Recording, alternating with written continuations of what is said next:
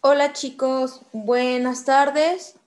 El día de hoy les traemos el tema de primeros auxilios, pero quien nos va a presentar este tema es Oscar eh, Jesús Juárez Martínez, él es biólogo y nos va a hablar sobre este tema.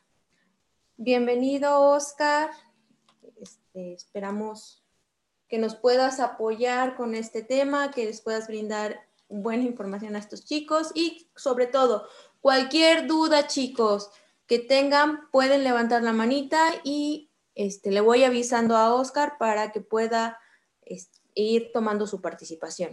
Gracias. Comencemos. Hola chicos, buenas tardes a todos. Gracias Adriana por la invitación. Eh, ¿Cómo están todos? Espero que se encuentren muy bien ahí en su casa. Y como les mencionó eh, Adriana, vamos a ver el tema de primeros auxilios. Eh, quiero, bueno, antes de, empezar con el tema, decirles que este tema que vamos a ver de primeros auxilios es para que sean primeros respondientes, es decir, que vean qué hacer en caso de una emergencia médica, pero teniendo en cuenta que nosotros no somos paramédicos, ¿ok? Que nosotros no vamos a, a tomar el control total de la situación como si fuéramos profesionales. Esto es nada más para conocer qué hacer en caso de una emergencia y poder eh, mantener con vida a las personas o a la persona que en ese momento se encuentren en una situación de urgencia hasta que llegue la ambulancia. ¿Ok? Bueno, vamos a empezar. Como ven aquí lo primero es evaluación de la escena y activación del servicio médico de urgencia. ¿Ok? Cuando estamos ante una situación de emergencia, pues generalmente no sabemos qué hacer. Nos ponemos muy nerviosos, eh, perdemos el control, nos bloqueamos. Esto es una respuesta normal del ser humano. Esto es una respuesta eh, comprensible, puesto que casi nunca estamos preparados para una situación que nos ponga en peligro o alerta máxima. ¿Ok? Entonces, lo primero que tenemos que hacer es conservar la calma. Ya estamos ante la situación de emergencia. Vamos a respirar, mantener la calma, porque si no tenemos calma, si no estamos tranquilos, no vamos a poder ayudar en nada. ¿Ok? Entonces, la prioridad de nosotros como primer respondiente, es decir, como la primera persona que va a brindar el auxilio a, la persona que está en la emergencia o que está en zona de urgencia, bueno, es activar el servicio médico de urgencias, es decir, llamar a la ambulancia, eh, alertar al médico más cercano, eh, los servicios de emergencia, ¿ok? Que en este caso en San Luis Potosí, bueno, ya conocemos en todo el país el sistema de emergencias ha cambiado y es el 911, 911, ¿ok? Ese es el número al que nos tenemos que comunicar para activar el servicio de emergencia. ¿Ok? Entonces, bueno, a, manera un poco de introducción, aquí dice que la, atención prehospitalaria es la forma más eficiente que se conoce para el cuidado inicial de una víctima en situación de emergencia eh, y con riesgo de pérdida de vida o sufrimiento. Es decir, el primer, eh, la primera persona que va a atender somos nosotros y somos quienes les podemos eh, salvar la vida. ¿Cómo vamos a, a, activar este servicio médico de emergencia? Bueno, lo primero, nosotros estamos ante una urgencia, sea lo que sea. una persona se cayó, hubo un choque y está, bueno, vemos de primera mano que es un poco fuerte, una persona se está ahogando, se está asfixiando, etcétera. Cualquier emergencia que esté pasando. ¿Qué vamos a ver? Bueno, lo primero es eh, evaluar la escena, es decir, ver todo nuestro contexto, ¿ok? Nosotros no podemos llegar como si nada o llegar rápido sin antes evaluar la escena. ¿Por qué? Tenemos que ver la naturaleza de la emergencia. Tenemos que ver exactamente qué es lo que está pasando con calma. Esto no quiere decir que lo vamos a hacer lento. No, recuerden, estamos ante una emergencia, las cosas se hacen rápido, pero con calma, con paciencia. Entonces, vamos a identificar todos los aspectos que estén en nuestro contexto, en nuestra escena. Si nosotros llegamos a identificar que hay un riesgo con el que no somos capaces de lidiar o no tenemos experiencia para hacerlo, que quede claro que lo único que podemos hacer es activar el servicio de emergencia. Llamamos al 911, llamamos a la ambulancia y explicamos lo que pasó y nos quedamos ahí a una distancia de seguridad donde no nos pueda pasar nada a nosotros y esperamos. No podemos hacer más. Son casos extremos, eh, pero que hay que considerar. porque Si a nosotros al momento de querer ayudar a alguien, nos sentimos inseguros, no vamos a poder ayudarlo. Es más, lo podemos hasta lastimar. ¿Ok? Lo podemos lo podemos incluso agravar si no nos sentimos seguros o si hacemos un mal procedimiento o si la escena es muy insegura, si la situación es muy insegura incluso para nosotros, pues nosotros nos vamos a poner en peligro, ya no va a ser una víctima, van a ser dos. Y bueno, si estamos solos con la víctima, no habrá quien pueda activar el servicio de emergencia rápido o si ya lo activamos y aún así nos lastimamos nosotros, pues bueno, la ambulancia ya no va a tener que recoger a uno, va a tener que recoger a dos. Entonces es muy importante.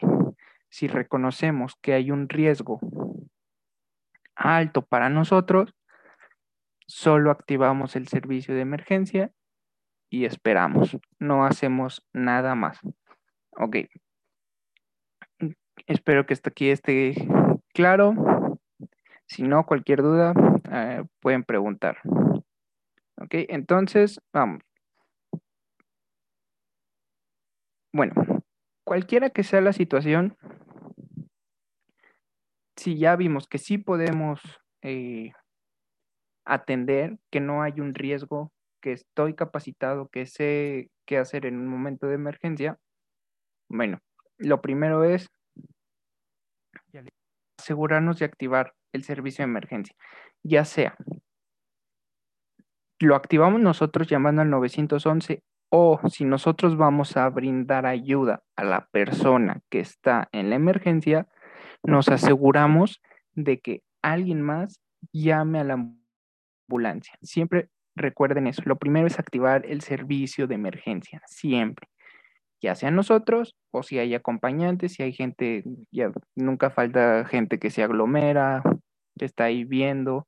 Bueno, en lugar de que estén quitando espacio, que estén estorbando, vamos a pedirle nosotros, vamos a tomar el control de la situación y vamos a decir, ok, en lugar de que esté aquí nada más viendo o que se nos amontonen, vamos a alejar a las personas. Decirle, por favor, vamos a dar unos pasos atrás. La persona necesita tener espacio libre para respirar. Por favor, tú eh, si hay, si es en la calle, el de playera azul con cachucha azul, siempre es importante señalar a quién le están hablando. Por favor, llama a una ambulancia. Siempre, siempre. Tú de playera azul con cachucha blanca, llama a una ambulancia. ¿Ok? Después, eh, bueno, ya nos aseguramos de que entre, de que, de que se activó el servicio de, de emergencias, pues vamos a marcar y tenemos que eh, decir qué es lo que pasó. Primero, vamos a seguir estos pasos. Eh, por favor, eh, Adriana, si me con la con la presentación. ¿Podemos subir un poco? No, bájale, por favor. No, baja un poco. Ahí, ahí. ¿Ahí? No, no, no. Arriba. ¿Esa? Esa, gracias. Ok. Entonces, aquí están los pasos que vamos a seguir nosotros. Nosotros llamamos, nos identificamos, nombre completo siempre. En mi caso, hay una emergencia, eh, no sé, vamos a poner un ejemplo. Atropellaron a alguien. Llamo al, me tocó a mí llamar, bueno, me identifico, 911, les va a contestar la operadora, es decir, 911, ¿cuál es su emergencia? Hola, buenos días, buenas tardes, buenas noches. Mi nombre es Oscar Jesús Juárez Martínez. Y dice, y si puedo, indico mi número de teléfono donde estoy llamando. Si es el mío, ah, le marco del número mm, tal y indico, tengo una urgencia, ¿ok? ¿Por qué? Les van a preguntar si es una emergencia o es un traslado. ¿Cuál es la diferencia? Una urgencia es un accidente que estoy viendo, la persona está mal o es un traslado, a veces es un accidente que no está tan mal, pero no tenemos cómo transportarla, aún así necesita eh, atención médica. ¿Ok? Entonces necesito un traslado o es una urgencia. Generalmente, pues si estamos ante una situación que no controlamos, que fue fortuita, como en este caso atropellaron a alguien, pues vamos a decir es una urgencia. ¿Ok? Vamos a indicar la localización precisa del paciente, ¿ok? O del incidente, del accidente, lo que pasó, ¿ok? Es una urgencia, necesito que me manden una ambulancia a Carranza, esquina con eh, Juan eh, de Oñate o frente a la Casa de la Cultura, lo más preciso posible, ¿ok? Porque eso va a facilitar a los servicios de urgencia que lleguen más rápido, que ya sepan a dónde dirigirse y precisar si se requieren servicios de urgencia de tipo no médico, ¿ok? Como bomberos, policía, etcétera, ¿ok? Si aparte de la ambulancia necesitamos alguien más que quedó prensado alguien o que eh, lo atropellaron y el carro se empezó a incendiar, ¿ok? Necesito también a los bomberos, ¿ok? Si no, nada más atropellaron a una persona en Carranza, esquina un Juan de Oñate, frente a la Casa de la Cultura. Necesito una ambulancia eh, rápido. Después nos va a preguntar, ¿qué pasó? Le dijimos, bueno, atropellaron a una persona, vamos a dar el número de personas lesionadas, la persona solo es una, atropellaron a una persona, es la única, se encuentra, se encuentra grave, no se encuentra grave, está consciente, está inconsciente, ¿ok? Sí lo sabemos, ¿ok? Si estamos en capacidad de dar eh, algo más detallado, lo vamos a hacer. Si fue una persona desconocida en la calle, obviamente no vamos a saber qué hacer. O bueno, no que no vayamos a saber qué hacer, no vamos a saber toda la información de ese paciente. ¿ok? No vamos a saber si tiene enfermedades, eh, a dónde iba, si venía en estado eh, crítico, si le pasó. No sabemos, es alguien desconocido. Si lo conocemos, resulta que fue un amigo al que atropellaron, que sí lo conocemos, somos muy allegados, sabemos todo de él, vamos a decir, atropellaron a una persona, eh, se alcanza a ver fracturas, un golpe en la cabeza, eh, antecedentes, no venía tomado, no venía drogado, venía bien. Eh, que encontramos, bueno, solo lo, lo, encontramos tirado en la calle, atropellado, y listo, ¿ok? El médico o la operadora nos van a dar instrucciones por teléfono. Tenemos que seguirlas al pie de la letra, ¿ok? Lo que nos digan. Nos van a decir, ok, acérquese al paciente, está consciente, está inconsciente. Eh, hay que hacer lo que ellos nos digan al teléfono. Y por último, vamos a hacer los últimos siempre en colgar, ¿ok? Vamos a colgar al último. Hasta que ellos no nos cuelguen, nosotros no cortamos llamada. ¿Por qué? Porque luego el operador se distrae o la ambulancia le están preguntando algo y nosotros ya pensamos que, que está todo listo, colgamos y el operador tiene más preguntas, el servicio tiene más preguntas, se, se perdieron o algo y nosotros cortamos la llamada. Entonces, hasta que ellos no nos digan, ok, ya puede colgar. O que, nos, o que veamos que ellos ya colgaron, nos cercioramos de que colgaron, nosotros cortamos llamada. Si ellos no han cortado la llamada, no vamos a hacer, eh, no vamos a colgar nosotros. ¿Ok? Eso es muy, muy importante.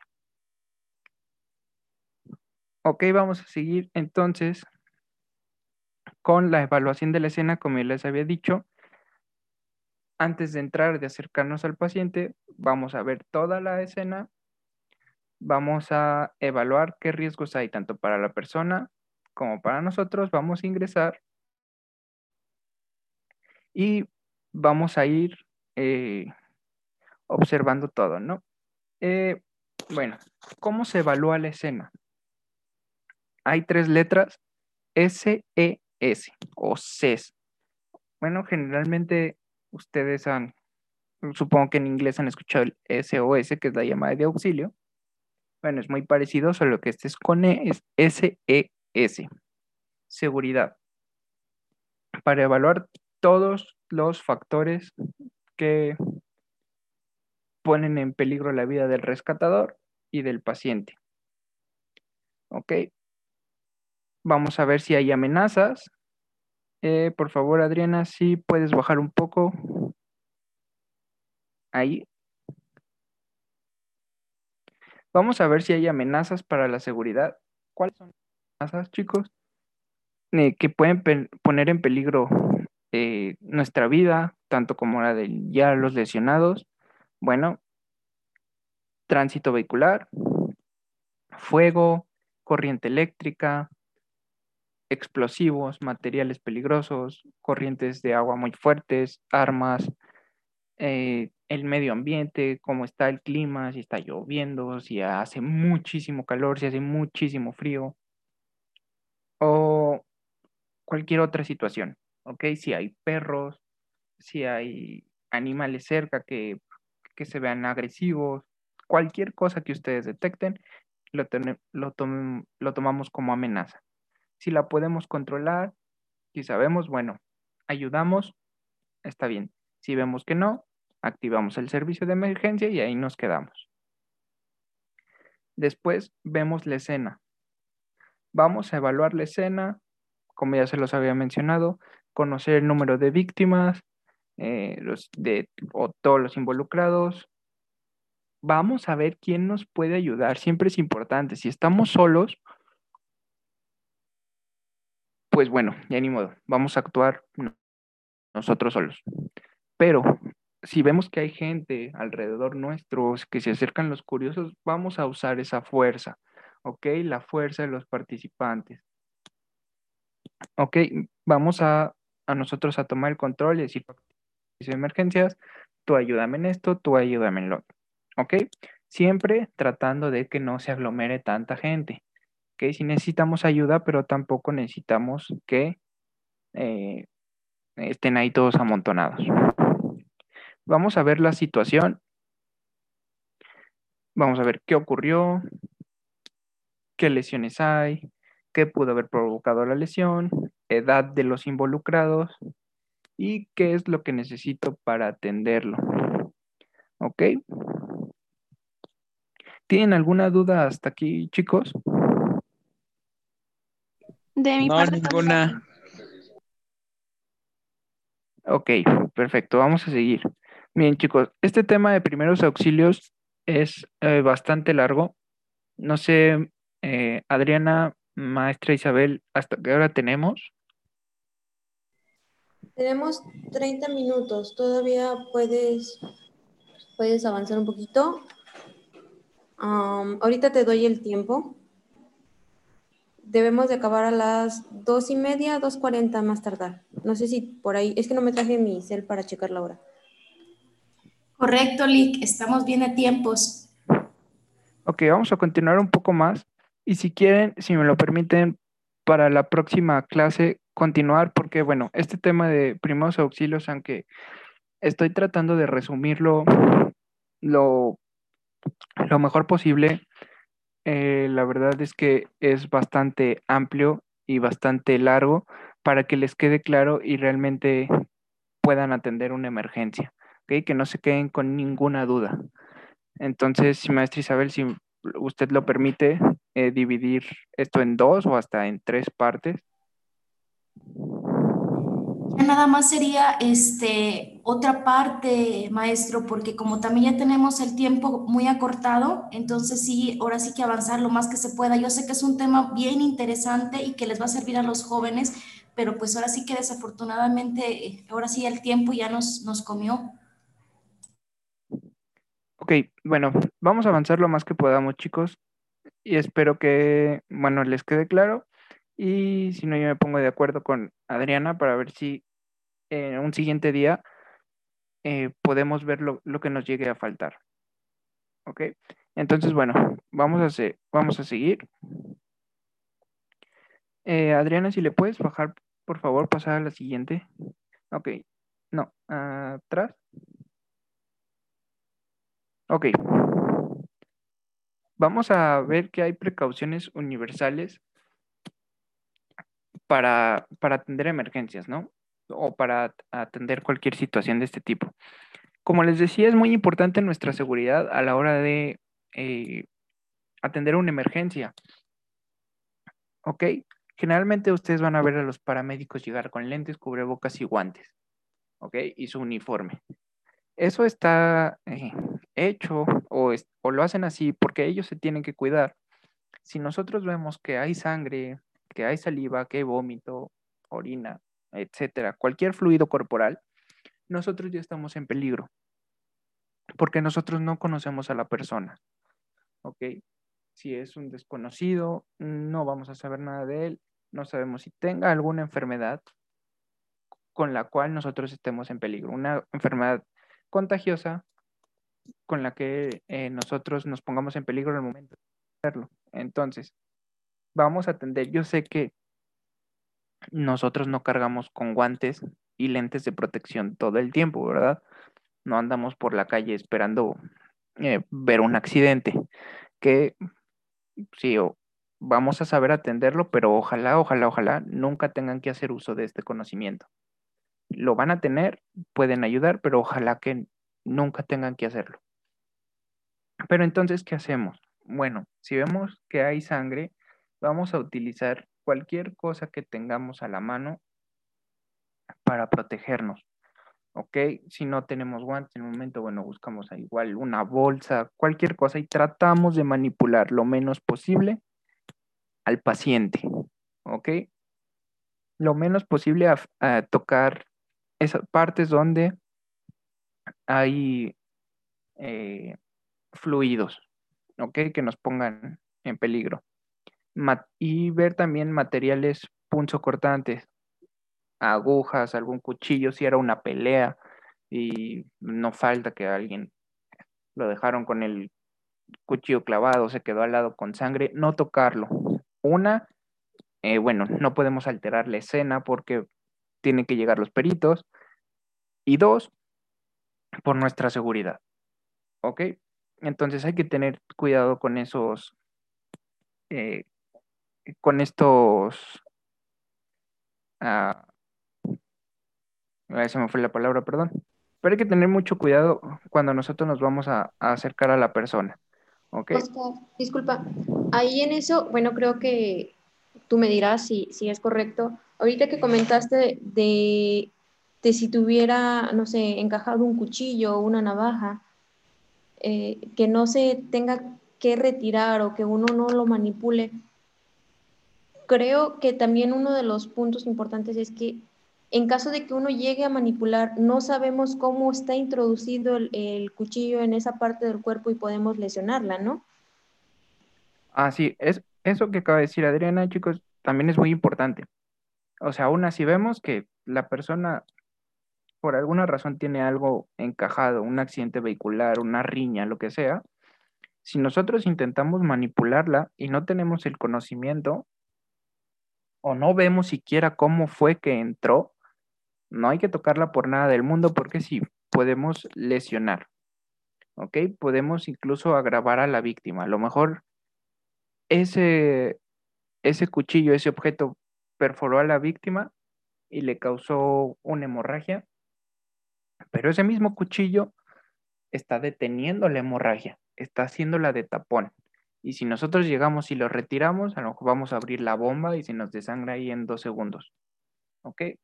Entonces, si no, no tocar, pero yo, eh, bueno, me refería más a si hay objetos con sangre eh, alrededor, un cuchillo, fue un vehículo, la puerta, ok, no tocar nada de eso, porque eh, nosotros nos podemos infectar, ¿ok? Y tratar de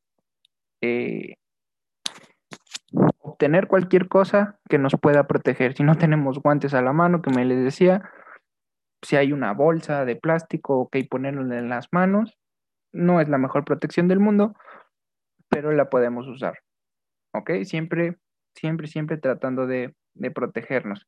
El cubrebocas, pues bueno, por la situación que estamos viviendo, pues ahora sí todo el mundo trae cubrebocas o tiene que traer cubrebocas, entonces ahí no hay problema.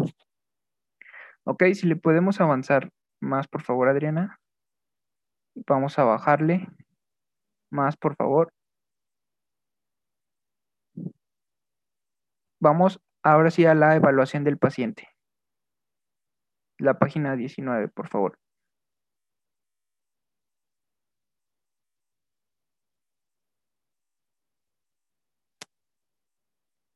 Sí, evaluación de pacientes. Gracias. Ok. Vamos a identificar entonces patologías y lesiones. ¿Qué son patologías? Enfermedades del paciente y las lesiones que pongan en peligro la vida del paciente o de la persona. ¿Ok? esta evaluación tiene que ser rápida y precisa, pero recuerden siempre calmados. Evaluar al paciente en forma integral para poder dar información a los cuerpos de emergencia que sea precisa.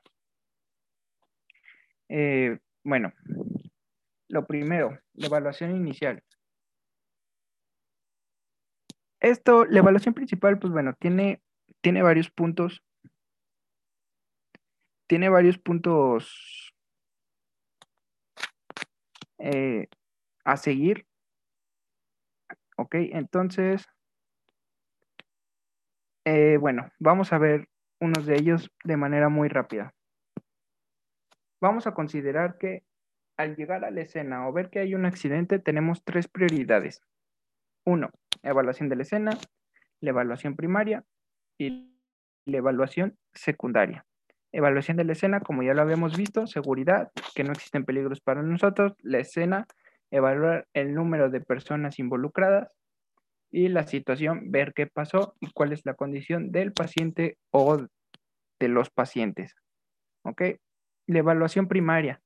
El primer contacto que van a tener es con nosotros.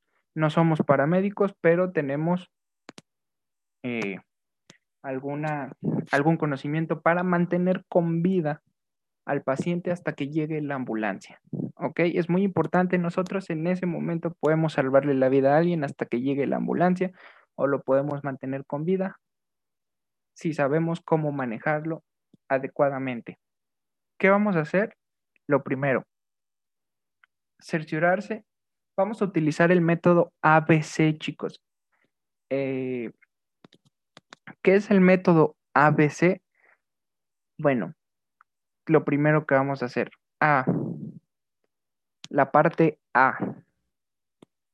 La vía aérea está permeable, es decir, el paciente puede respirar, mm, no hay nada que obstruya eh, el paso de aire, no hay algo que pueda obstruir el paso de aire, como coágulos, etcétera.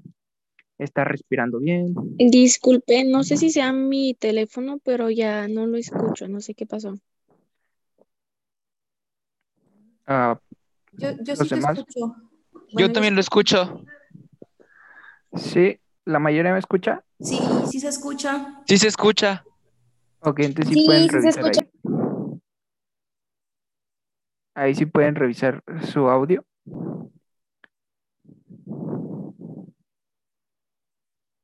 Ok, vamos a seguir. Si siguen teniendo problemas, me avisan, por favor. Vamos a seguir de manera muy rápida. Entonces, bueno, controlar la respiración. Una vez que vamos, que vemos que está respirando bien, ok, no nos preocupamos por eso. ¿Cómo vamos a, ver la respiración? Bueno, vamos a revisar la cavidad oral, a abrir la boca, que no haya nada que esté eh, obstruyendo el paso del aire. Nos vamos a recargar un poco, vamos a acercar nuestro oído hacia la nariz y la boca del paciente, ¿ok? No nos vamos a poner completamente sobre él, pero sí vamos a acercar nuestro oído para poder eh, sentir el aliento, la respiración, tratar de oírla. Y no vamos a cerrar los ojos, vamos a ver directamente al abdomen y al pecho. Recuerda, cuando alguien está inconsciente, sigue, si no hay daño, sigue respirando. O sea, si no hay algo que obstruye la respiración, la persona sigue respirando. Entonces vamos a ver si el abdomen y el pecho se levantan y vuelven a su estado normal constantemente, la persona está respirando. Si vemos que no hay movimiento del abdomen y del pecho que no se levanta, ok, ahí podemos decir la persona no está respirando. ¿Por qué? No sabemos, ya revisamos, no hay obstrucción a simple vista. Entonces, por alguna razón, no está respirando. Ok, ya vimos. Vamos a pasar a la siguiente parte. Circulación o pulso. Vamos a tocar el pulso en la carótida. La carótida está en el cuello. Vamos a poner dos dedos en el, en el, en el cuello para ver si tiene pulso y vamos a ver que no tenga una hemorragia, que no haya un sangrado ahí evidente.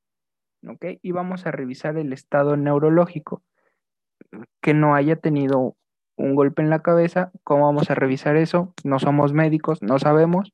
Simplemente vamos a preguntarle cómo se llama, eh, qué pasó, en qué día está. Y le pueden preguntar otra cosa, ¿de qué color es el cielo? Si contesta de manera coherente, está bien. Si no, es información que tenemos que darle al servicio de emergencias. Y vamos a exponer y explorar a la víctima y la tenemos que proteger del ambiente. ¿Qué quiere decir esto? Vamos a revisar que no tenga fractura, que si hace mucho calor, si hay la manera, moverlo a donde haya sombra, si no, lo preferible es no moverlo, la manera de darle sombra, con una chamarra, con una sombrilla, lo que sea, darle sombra, que no se nos deshidrate. O si hace mucho frío, vamos a tratar de abrigar a la persona, que no entre en hipotermia, que no baje demasiado su temperatura. ¿Ok? Eso es lo primero que tenemos que checar para poder darle la información a los servicios de emergencia. ¿Ok? Y bueno, eh, creo que se nos acabó el tiempo, chicos. Entonces, faltan más partes, yo sé, que ustedes quieren ver, como la reanimación, cuando alguien ya está, ya está en estado crítico. Eh, atención a, golpes, etcétera. Si quieren, lo podemos ver en una siguiente exposición, si así lo permite Adriana, eh, para darle todo ya esos puntos. ¿Qué hacer en caso de, de persona ya está inconsciente y en estado crítico y no ha llegado la ambulancia? ¿Ok? Entonces, bueno, eso lo podremos ver en una siguiente exposición, pero espero que no les haya quedado, eh, al menos en esta primera parte, ninguna duda y de cómo actuar y qué información le deben de dar a un servicio de emergencia. ¿Ok? Entonces, nada más esto último sí que les quede bien claro, el método ABC Recuerden, A, checar las vías aéreas, que no haya obstrucción del paso de aire, que esté respirando. B, que tenga pulso. Y C, proteger a la víctima, ¿ok? No dejar que la víctima entre en, en un estado crítico. ¿Ok? De todos modos, si ustedes llegan y la persona está consciente, pues bueno, ya sabemos que no, eh, si está consciente, está respirando y tiene pulso. Su vida eh, en ese momento no está crítica. ¿Ok? Si está consciente, lo vamos a mantener consciente, vamos a estar hablándole, preguntándole su nombre, eh, preguntarle el nombre, cuántos años tiene, qué le pasó, a dónde iba, mantenerlo consciente hasta que llegue la ambulancia. ¿ok? Si está consciente, pues solo apoyarlo en ese sentido, que no entre a un estado crítico, ¿ok? Si está inconsciente, pues ahora sí nos tocará a nosotros eh, dar auxilios. Entonces, eh, bueno, yo creo que hasta aquí le dejamos el día de hoy. No sé si tengan alguna pregunta. Eh, Adriana, chicos. Chicos, ¿tienen alguna duda? Este, no, ninguna. No, ninguna. ¿Le entendieron al tema? Sí. ¿Qué tal les pareció? Es un tema muy interesante. Bueno, chicos, ah, ya saben, si quieren que continuemos con el tema, pues avísenme por, por Facebook, por Messenger. Este, se puede dar continuación.